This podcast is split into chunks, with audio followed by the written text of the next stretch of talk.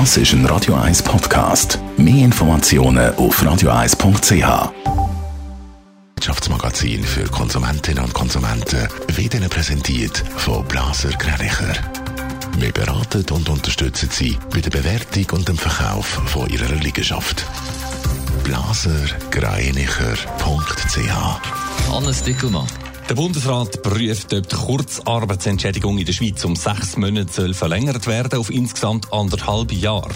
Das hat der Wirtschaftsminister Guy Parmelin am Abend auf Twitter geschrieben, nachdem er sich getroffen hat mit Wirtschaftsvertretern und Vertretern der Gewerkschaften. Entschieden in dieser Frage werde schon bald, hat der Wirtschaftsminister zugefügt.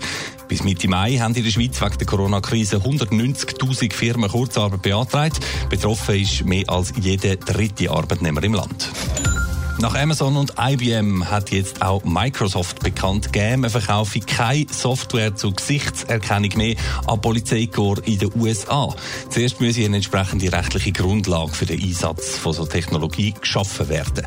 Gesichtserkennungssoftware bei der Polizei wird in den USA seit dem Fall Floyd wieder zunehmend kritisiert. Der Einsatz könne zu ungerechtfertigen Verhaftungen führen, heisst es zum Beispiel bei Demonstrationen. In der Schweiz normalisiert sich das Leben nach Corona langsam wieder, aber die ökonomischen Folgen die werden noch lang zu spüren sein, da bei uns und noch extrem viel stärker in anderen Weltregionen, Hannes Dickelmann. Ja, davor warnt heute die UNO. Es ist aber weitem nicht die erste solche äh, Warnung über die längerfristigen Folgen von der Weltwirtschaft oder für die Weltwirtschaft ist schon spekuliert worden über die Arbeitslosigkeit ebenso. Und jetzt äh, prognostizieren die Vereinten Nationen aber auch noch, dass die extreme Armut auf der Welt wegen Corona in naher Zukunft drastisch könnte ansteigen. So wird die Zahl der Menschen, die mit weniger als 1,90 Dollar pro Tag auskommen das ist äh, die Grenze, die Armutsgrenze laut UNO, bald über 1 Milliarde steigen. Das wären dann rund 400.000 betroffene Menschen mehr als noch heute. Würde das Szenario eintreffen, dann würde die weltweite Armutsbekämpfung wegen einem einzigen Virus um 20 bis 30 Jahre zurückgeworfen werden. Ja, in der Schweiz ist die Situation zum Glück nicht ganz so prekär, aber auch da sind Menschen und Unternehmen hart getroffen worden. Ja, darum überlegt sich jetzt eben ja, zum Beispiel der Bundesrat, ob man da die Kurzarbeitsentschädigungen noch um ein halbes Jahr müsste verlängern, haben wir vorher gehört in der Kurznews. Und aufhorchen lässt auch ein Bericht von der Glückskette, die heute Morgen reingekommen ist. Da ist die Rede davon, dass sich wegen der wirtschaftlichen Folgen von der Pandemie auch in der Schweiz ein Haufen Menschen buchstäblich nichts mehr zu essen hätten können leisten während Monaten.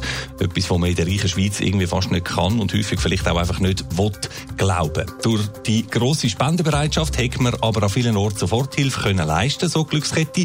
Seit Mitte März sind 40 Millionen Franken gespendet worden. 23 Millionen davon sind schon in Soforthilfeprojekte geflossen. Netto, das Radio 1 Wirtschaftsmagazin für Konsumentinnen und Konsumenten. You had me, you lost me, you wasted, you caused me.